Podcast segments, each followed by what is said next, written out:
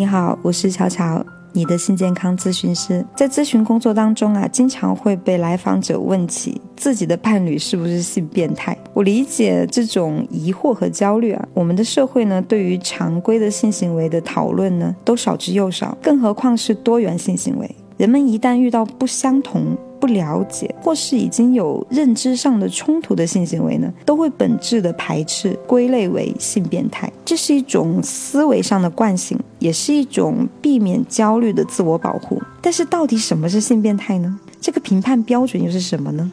是否有一个误判或者是污名化的可能呢？当我们在认知不足和标准模糊的情况下，人们是很容易做出一个错误的判断的，引发各种不良的情绪和人际关系的问题，由此带来的焦虑呢、痛苦乃至是悲剧。会让人遗憾。只有在对所谓的性变态有足够且准确的认知的时候啊，才能够遇到时处乱不惊，浪得开心，浪得放心。我有一个咨询者叫小颖，最近呢交了一个新男朋友，但是第一次发生关系之后呢，就开始考虑要不要分手了。原来小颖是一个在性方面呢比较开明的人，她乐于去去尝试各种新鲜的事物，而她的男朋友呢却出生在一个传统的家庭。对于这方面呢，会比较木讷。这其实没有什么，一般磨合一段时间，也就能够进入到一个相对和谐的状态了。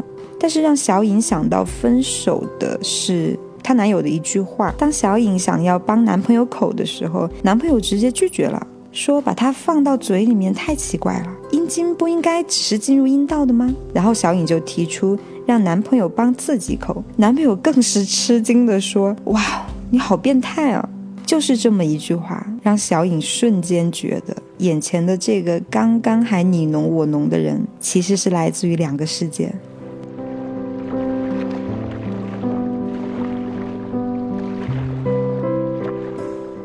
但跟小颖男朋友呢持相同或者是类似观点的人，在生活当中呢并不少。这种认知最大的特点就是唯生殖论。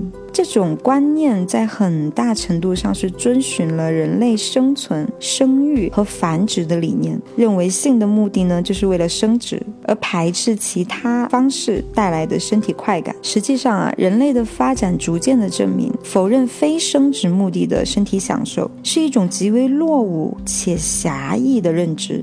就性本身而言，它是自然的、多元化。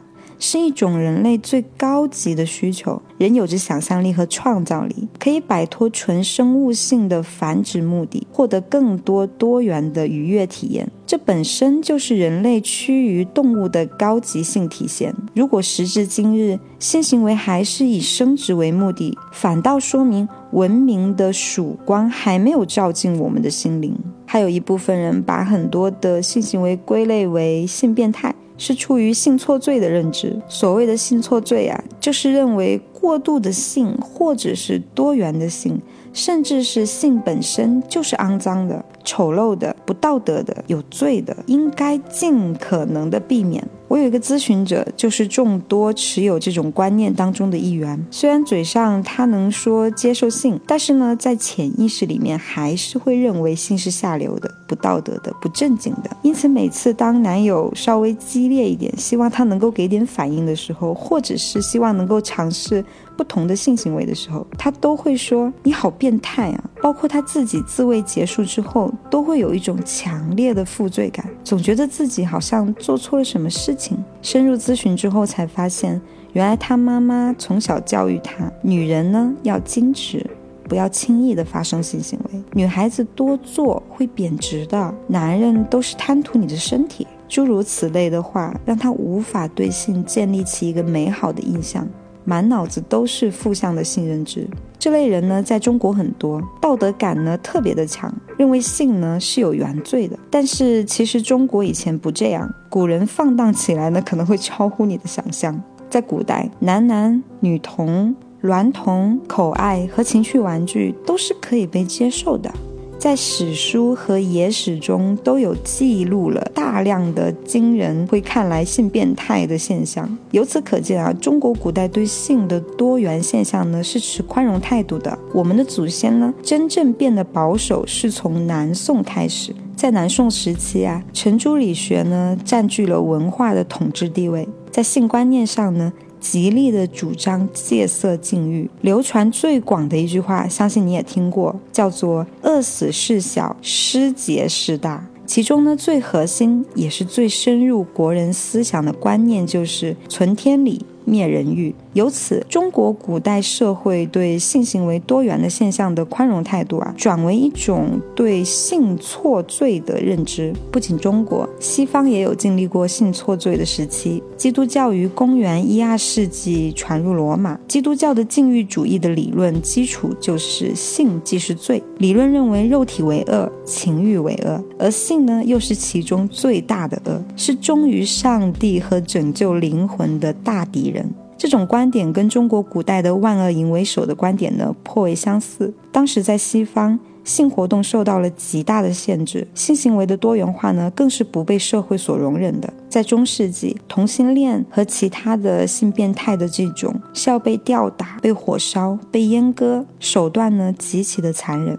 不过，西方经过多次的性解放运动和思想改革运动，性错罪的观念呢已经没有什么市场了。对性的多元化现象呢，包容度也比我们更大，所以有一些性变态呢，未必是真的变态，而是某些人心中禁锢没有被破除，带着镣铐的身体，实在是性感不起来。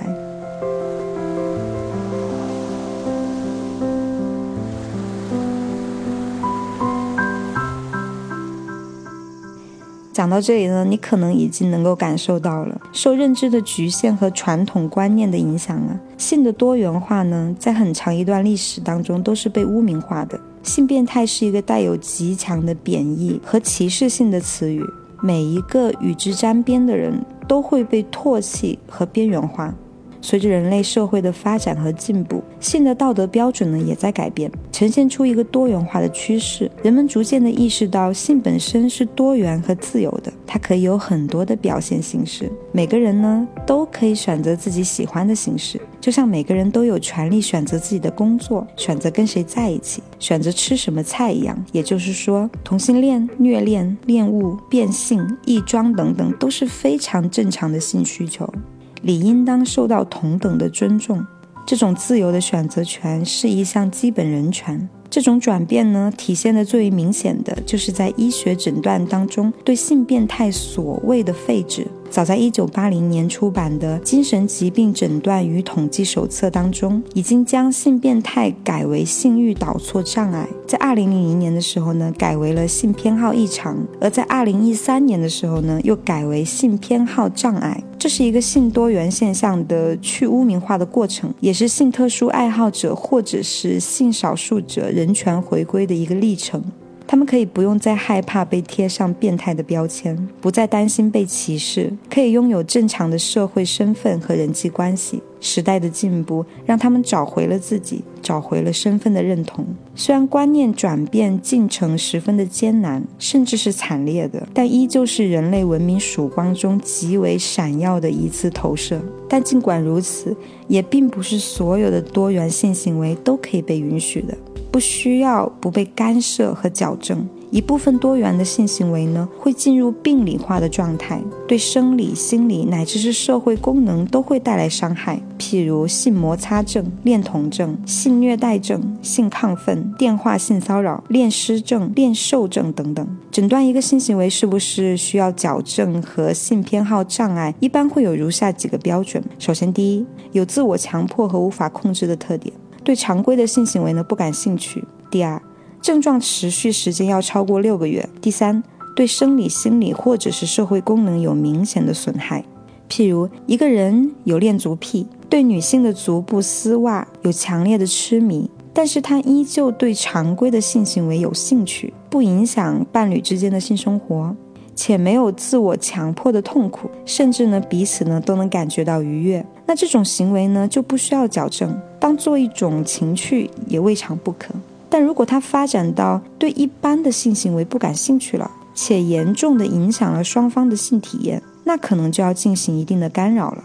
同一类型的性行为症状不同，判断的结果可能就不同。当然，一些明显对社会有危害的，是必须要及时干扰和矫正的，譬如一个地铁上的摩擦症，突然冲过来的录音症，猥亵儿童的恋童症。盗窃他人贴身衣物的恋物证等等，这些涉及到违法犯罪的行为，严重的损害他人的利益，需要及时寻求性心理咨询师的帮助。但值得一提的是，伤害这个概念呢，有时候是相对的。譬如一个男士特别热衷于 SM，有施虐的爱好，喜欢感官刺激较强的性体验。如果找到一个只对常规性行为感兴趣、不接受 SM 的女孩，那么就会产生性不和谐，乃至是互相伤害。但要是找到一个相同的对 SM 感兴趣的女孩，那就是伯牙遇到钟子期，简直不要太搭。所以很多时候啊，性行为本身呢是不重要的，关键是在于两个人的口味是否匹配。